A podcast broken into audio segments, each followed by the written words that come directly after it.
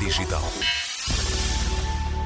É um assunto de extrema atualidade e requer respostas complexas, o dos refugiados no mundo. Hoje olhamos para a situação em Portugal, analisada por quatro estudantes de gestão da nova SBE. Dois portugueses, uma austríaca e um italiano, juntaram-se em fim de curso para procurar os fatores que facilitam e os que dificultam o acesso a um emprego por parte de um refugiado em Portugal. A equipa olhou para a situação de um modo geral, foi depois avaliar mais de perto uma experiência lisboeta, a da Associação Pão a Pão, que abriu o restaurante Mese, onde a cozinha é totalmente assegurada por refugiados sírios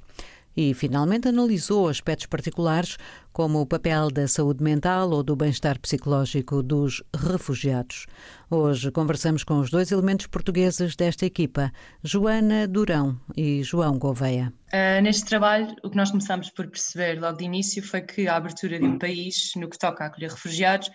não é de todo, ou não, não tem de ser sinónimo de uma integração bem-sucedida num futuro a longo prazo. E Portugal, uh, percebemos também logo logo de início que Portugal uh, é um exemplo desse, ou seja, é um país bastante aberto uh, a acolher refugiados, mas isso não quer dizer que, que os ajude a que se integrem bem a longo prazo e que não voltem para o seu país natal ou que, pronto, ou seja, não é de todo sinónimo a uma integração bem sucedida num futuro a longo prazo. E para isso fomos estudar quais eram os fatores que contribuem diretamente para uma boa integração ou não no mercado de trabalho, porque também percebemos logo de início que para existir uma boa integração uh, completa, ou seja, na sociedade portuguesa, é, é imperativo que, que os, que os refugiados estejam bem integrados no mercado de trabalho, senão nunca será, nunca será possível atingir isto. E os fatores que, que encontramos partiram de uma investigação mais inicial, mais académica, e depois foram mais tarde confirmados quando tivemos a oportunidade de falar mesmo com refugiados sobre este tema. E a lista é um pouco extensa, se calhar não vale a pena estar aqui a dizer todos, mas vou dar só alguns exemplos por exemplo, ter acesso a bons cursos de línguas, neste caso língua portuguesa. Isto foi o que nós, um dos principais uh, temas que percebemos logo de início, que é um tema, obviamente, que facilita a integração quando têm este acesso a bons cursos de línguas ou quando chegam mesmo a Portugal já sabendo uh, falar inglês ou português, uh, é mais raro, mas e que é, por outro lado, bastante inibidor quando, quando este acesso não existe. Ou seja, nós falamos com alguns refugiados que diziam que até lhes tinha sido disponibilizado um curso de línguas, mas que depois um, que não era muito sólido, ou seja, que tinha a duração, por exemplo, de duas, três semanas e que não era o suficiente para se sentirem confortáveis, ou que até tinham acesso a um bom curso de língua uh, portuguesa, mas depois não era compatível com o seu horário de trabalho. Portanto, este é, era, assim, eu acho que dos maiores fatores é este obstáculo da língua, que obviamente dificulta bastante a integração. Depois, outro, outro grande fator que nós, que nós descobrimos, também falando com vários refugiados, foi, uh, tem a ver com o reconhecimento de, de níveis de educação e de skills que eles adquirem no seu país natal. E, ou seja, este é bastante também é um fator bastante inibidor e muitos dos refugiados com quem falámos disseram-nos que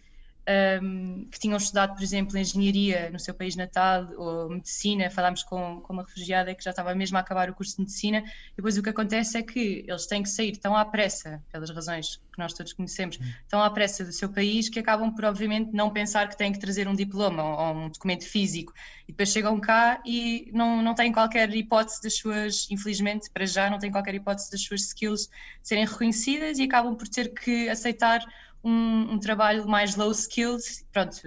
e não dando oportunidade a, a, que possam exercer aquilo que estudaram e aquilo que trabalharam. Outro grande fator uh, que, nós, que nós percebemos também logo desde o início é relacionado com a estabilidade mental, ou a falta dela, pelo trauma e pelo stress aculturativo, que em português é uma palavra um bocadinho, um bocadinho estranha, em inglês é culturative stress, que nós também aprendemos que tem a ver com o stress aculturativo, é o stress que é gerado quando uma pessoa uh, chega a outro país que não é o seu e tem que se adaptar a uma cultura totalmente diferente, a hábitos de, de estar totalmente diferentes, e isso gera um stress que, combinado com todo o trauma que é criado desde que saem do país natal até que chegam aqui e que depois muitas vezes continua, porque uh, isso também foi uma coisa que nós percebemos e que eu não, não, não fazia ideia que era assim tão tão difícil que é o trauma que, que, é gerado desde que saem do país natal até que chegam não termina quando chegam. E muitos deles nos disseram que quando chegaram achavam que, ok, podiam respirar fundo, mas depois todo o stress que é ter que continuar, ter que criar uma vida nova aqui uh, e uma vida, pronto, uma vida estável, todo, todo este trauma muitas vezes continua. Portanto, também este stress também faz com que seja mais difícil até uh, entrar no mercado de trabalho e, e pronto, isto ter, ter uma estabilidade mental. Um, depois, como é óbvio que o nível de educação também pode uh, representar um fator ou uh, bastante estimulador à integração no mercado de trabalho ou inibidor, não é? Isso é, isso é óbvio.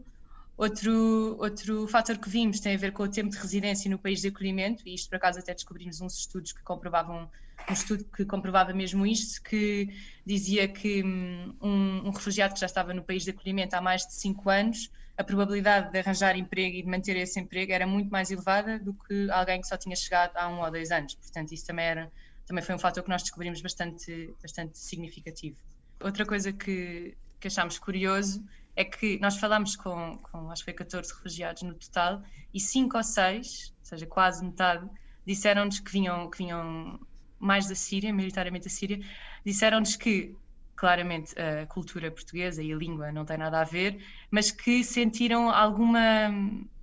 Que achavam a cultura portuguesa, de certa forma, parecida com a sua no que toca à amabilidade das pessoas, ou seja, aquele calor que se sente do povo português, e também na cozinha, e nós achámos isso interessante e isso para alguns deles, eles diziam-nos que apesar de não saberem a língua,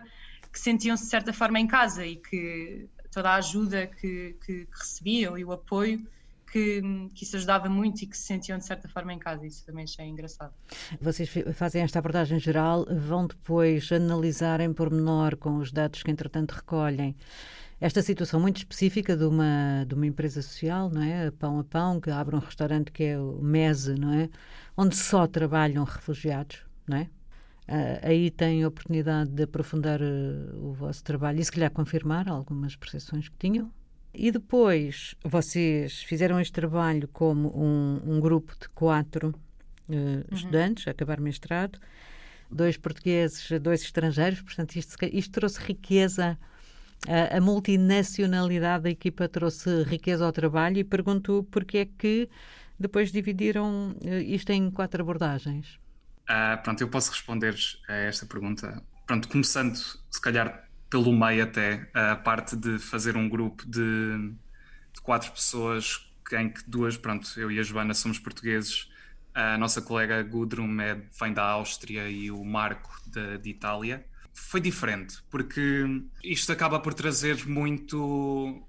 As, as diferenças de países notam-se bastante na, na parte de como gerir o trabalho. Tem uma, uma parte excelente que é trazer uma rede de contactos muito diferente, uh, muito diversificada. Nós, quando andávamos a fazer o nosso trabalho e precisámos de contactar uh, organizações de outros países, a Gudrun, por exemplo, sabia de casos específicos com quem já tinha inclusivamente falado e foi fácil estabelecer o contacto Uh, mesmo na Áustria, uh, o Marco também trouxe, também foi por organizações pronto, que, que, na, que existiam na, na, terra dele ou perto, por isso eu, eu, acho que resultou muito bem. Foi um trabalho que não custou muito fazer em conjunto e há alguns que dão algumas dores de cabeça. Mas em relação pronto, mais à pergunta em relação ao nosso tópico, sim, nós começamos por fazer uma, uma abordagem geral ao tópico porque depressa nos apercebemos que o, o fenómeno era demasiado complexo para ser estudado de uma só perspectiva. Pronto, nós começámos por ver, começámos por tentar fazer uma, uma abordagem mais teórica, mas depois não fazia sentido estarmos só a tentar estudar o problema assim. Era impossível tentar estudar o, a crise de refugiados e o problema que os refugiados sentem na integração se não víssemos especificamente qual é era a opinião dos portugueses em si, da comunidade portuguesa face aos refugiados, uh, sem, sem, sem, entrarmos mais a fundo a, no, a explorar a, os, a experiência psicológica que eles sentem quando vêm para um, para um país diferente e pronto, e, inclu, e, a parte dos casos dos casos de outras organizações, acabamos por fazer um case study com outras organizações que estavam dentro da, do tópico da integração de refugiados e também decidimos fazer aí um tópico individual para isso e para o, para o MESA em si, estrutura do, do que é o restaurante, como funciona, as pessoas que lá trabalham e quais os maiores problemas. Pronto, para dar um pouco de, das conclusões que, que retiramos.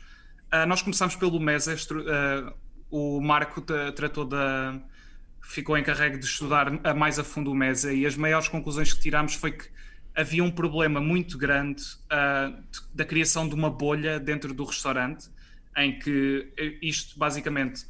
os, os refugiados pronto, vêm e são empregos e uh, são empregados no, no restaurante e ficam lá a trabalhar, mas depois há, eles tendo em conta que estão num sítio em que podem exprimir a cultura deles livremente e estão a trabalhar, finalmente muitos deles procuram imenso tempo por trabalho e não encontram. E o facto de conseguir encontrar ali o MESE acaba por ser muito difícil para eles depois querer sair e mesmo a gerência do MESE não os consegue propriamente uh, dispensar depois de estarem mais dentro da, da, cultura do país. E por isso é que nasceu também este projeto do, do programa de treinos, em que tem um objetivo mesmo de resolver esse problema, em que o objetivo é que os refugiados entrem no programa de treinos,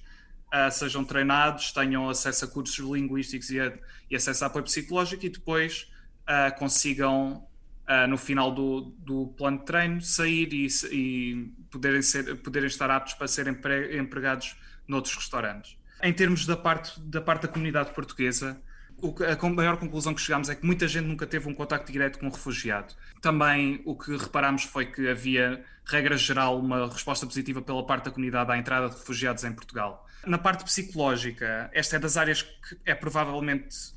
é, das mais é, que é que se dá menos importância, visto que há muitas pessoas que não, não sabem bem exprimir o que estão a sentir em termos psicológicos. Mas o que descobrimos em muitos dos casos foi que o processo de adaptação a um novo país se torna bastante mais fácil se o refugiado estiver num estado mental mais estável. O problema é que a experiência traumática, como a Joana já referiu anteriormente, uh, que a maior parte sendo na deslocação para o novo país e para as experiências que viveu no, no país natal da, quando da guerra,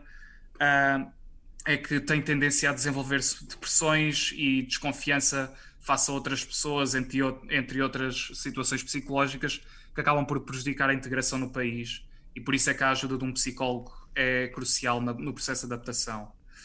Uh, finalmente, em relação às, às, outras organizações que estudámos e o que, o, quais é que são as melhores práticas que elas estão a empregar, uh, não há propriamente uma resposta única para a melhor prática no setor, no entanto, há, porque isto depende muito de, do, do sítio onde a organização se encontra, a situação do país onde ela se encontra e dos refugiados que recebe, mas no entanto a análise que fizemos é que existiam diversas práticas, como a disponibilidade de cursos linguísticos de fácil acesso e grátis, a disponibilidade de um psicólogo ou agente social para providenciar apoio e até mesmo atividades pós-laborais que se fazem entre, os, entre, as organizações e os refugiados que empregam, é que acabam por ajudar imenso a melhorar a integração de um refugiado uh, na comunidade e no mercado de trabalho do, do seu país. João Gouveia e Joana Durão, dois dos quatro estudantes que quiseram analisar os fatores que favorecem a integração de refugiados no mercado de trabalho em Portugal e identificar os que mais dificultam essa entrada. São contributos para tornar menos negativa uma experiência pela qual ninguém gostaria de ter de passar e que estes jovens profissionais poderão agora vir a disponibilizar num formato mais ágil, uma espécie de guia para que a comunidade de acolhimento tenha mais ferramentas para passar das intenções aos atos.